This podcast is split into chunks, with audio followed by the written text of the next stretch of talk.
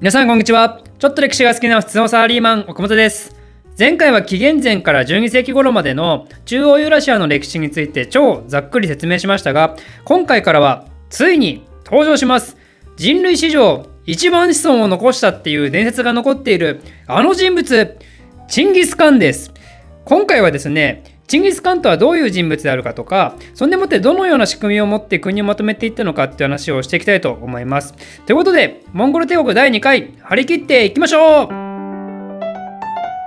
チンギスが登場する前の遊牧民世界について簡単におさらいすると、それまで今のモンゴル高原と呼ばれるエリアを統一してきた騎馬遊牧国家は何があったかというと、古いところから言うと、郷土、戦費、従前、特決、そしてウイグルと続くんですけど、そのウイグルがキルギスによって攻撃をされてバラバラになった後は、ずっと長いこと、モンゴル高原は軍友割拠の時代になってしまったんですよ。この軍友割拠時代はそれまでにないぐらい長くて、チンギスが登場する頃にはもう300年以上その状態が続いていたんですね。モンゴル高原っていうのは、ユーラシアで最も大きくて素晴らしい草原が広がる地帯でもあって、ここを統一することができた遊牧国家がユーラシア草原の王者となっていったんですけど、その王者がいない期間が300年以上あるっていうのは郷土以降の時代と初なんですよ。なんでそんなことが起きたのかっていうのは、まあ、どうやら領やら金やらが登場してからモンゴル高原にそういう強い勢力が生まれるのを嫌って常に干渉してきたからっていうの説があってとりあえずモンゴル高原はさまざまな勢力がひしめき合っていたんですね。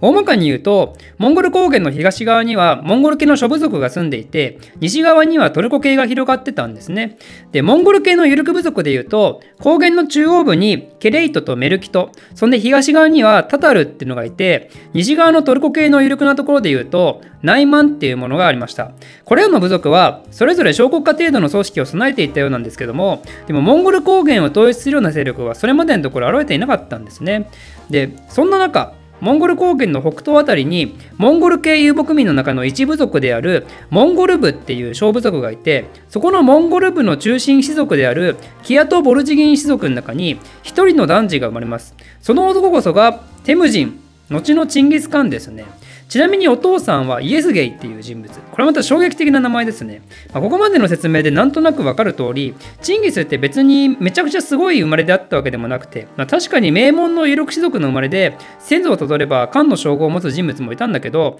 でも父親のイエスゲイも別に漢の称号を持つわけでもなく、唯一絶対のリーダーでもなかったわけで、勝負族の中の名門出身ではあるんだけど、その中でも暴流の暴流ぐらいの位置づけだったんですね。でもそういう事実は後のチンギス・カンとなる男の輝かしいキャリアにはふさわしくないですから意図的なのかよくわからないけども文献があまり残っておらず特にティムジンの少年時代っていうのは不明な点が多いみたいです。でじゃあそんなティムジンがモンゴル高原を統一するまでの流れをすげえ簡単に説明するとティムジンは幼少期に父親イエスゲーをなくすなんかの辛い時期を経験しながらもやがてモンゴル軍の中で存在感を示して有力な指導者として台頭するようになってそんで高原の中央にいたケレイトと最初同盟を組んで一緒にタタルを倒してでもなんとケレイトがイケイケどんどんの時にティムジンはケレイトを裏切ってケレイトのリーダーを殺してその翌年にナイマンを倒してそしてついに最後の反抗勢力メルキトを倒して高原を統一したということなんですね。それを達成したのが1205年のことになります。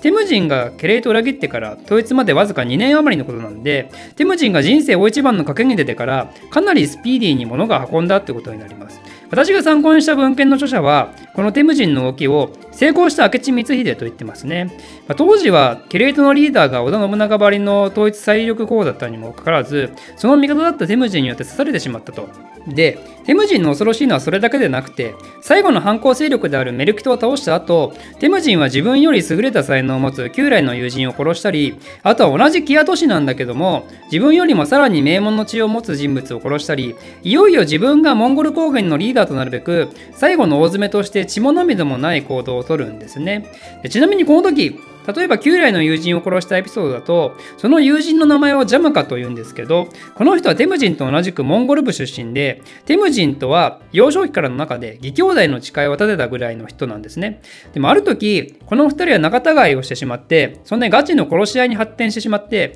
でもテムジンがメルキトを倒していよいよ天下統一間近に迫った時ジャムカがテムジンに捕まったんですね。その時にテムジンはジャムカにこういうわけですよ。今までの喧嘩はもう水に流そうと。お互い殺そうとしたけど、でも我らは義兄弟ではないかと。我らで共に国を作っていこうではないかと。でもジャムカがそれに対してこう言ったんですね。いいから殺せって。一度お前に背いた以上、情けはかけてくれなってね。男気ですね。これ、男気ジャムカですね。で、ティムジンは仕方なく、ジャムカのことを殺したと。泣いて殺したと、ジャムカのこと。泣いて場所を切るみたいなね。まあ、いや、厳密には来てないんだけど、まあ、当時のその遊牧民の文化として、処刑方法でも血を流させないのが誇りを持たせた殺し方みたいで、袋に入れて大量の馬に踏ませるっていうのがなんか良かったみたいです。血でそうですけどね、それも。まあ、とりあえず、テムジンはそうやって仕方なくジャムカを大量の馬に踏ませて殺したと。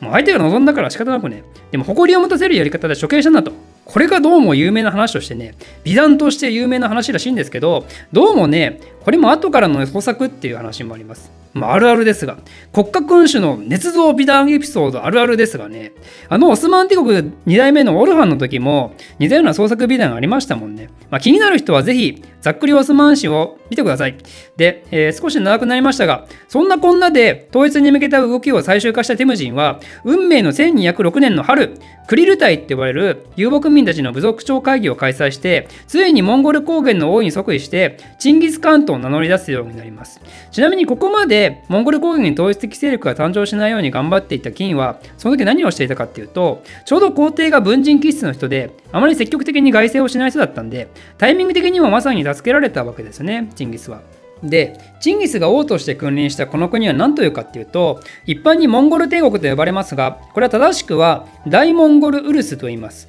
ウルスっていうのはモンゴル語で国のことを指すんですけど、もともとは人々とか群衆とかの意味合いだったみたいで、つまり人の多いところが国となったわけですね。これはまさに定住型都市を持たない遊牧民ならではの特徴と思います。まあ、詳細は後に説明しますけど、一般的に言うモンゴル帝国っていうのは、チンギスの息子や孫たちに領土が分け与えられて別のウルスとして独立をして、だけど遊牧民国家らしく、それらは緩やかに連合しているっていう状態なんですね。ということで、そのさまざまなウルスが独立をしだす大元としては、チンギスが官として、えー、遊牧民の王になってから整備をしたとある制度があります。それは何かというと、先古制と呼ばれるシステムです。まあ、これは前回の動画でその郷土がやっていたことと内容は似てるんですけど国民を小集団の10個に分けてその後中規模の100個そして大規模な1000個っていうように段階的に管理をして全部でそれが当初95個あってですね95個の1000個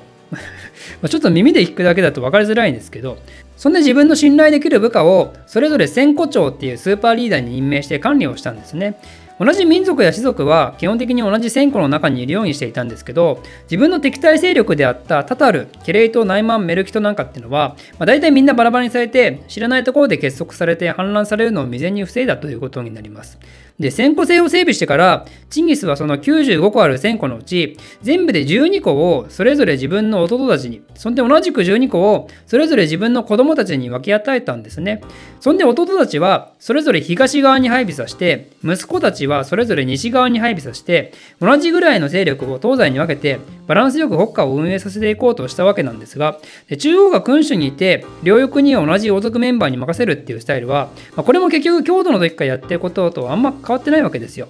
でも今までと大きく変わったことはその規模もさることながらさまざまな遊牧民族を1000個の枠組みの中で徹底的に管理をしてそしてチンギスを頂点とするピラミッド体制を確実に作り上げたってことですね。でモンゴル帝国の仕組みを語る上で欠かせないものとしてはもう一つあるんですけどそれが下宿制っていうものです。これ何かっていうと簡単に言うとチンギスの周りにいる世話役ですね。まあ、規模がとてつもないんですが大体1万人ぐらいいたらしくてでしかもそれぞれがさらに従者を数人引き連れたみたいなんで結果的に数万の規模になったんじゃないかと思います。で下宿になる人は大体有力人の息子とかもしくはコネがなくても有能であれば慣れたみたいで下宿になった後はチンギスの護衛をしたり飯の準備したり鷹狩りに付き添ったり、まあ、あとは兵士として活動したり、身の回りの世話から命を張るまで何か何まですると。まあ、でも代わりに、チンギスと個人的なつながりが持てて、信頼関係が生まれるわけなんですね。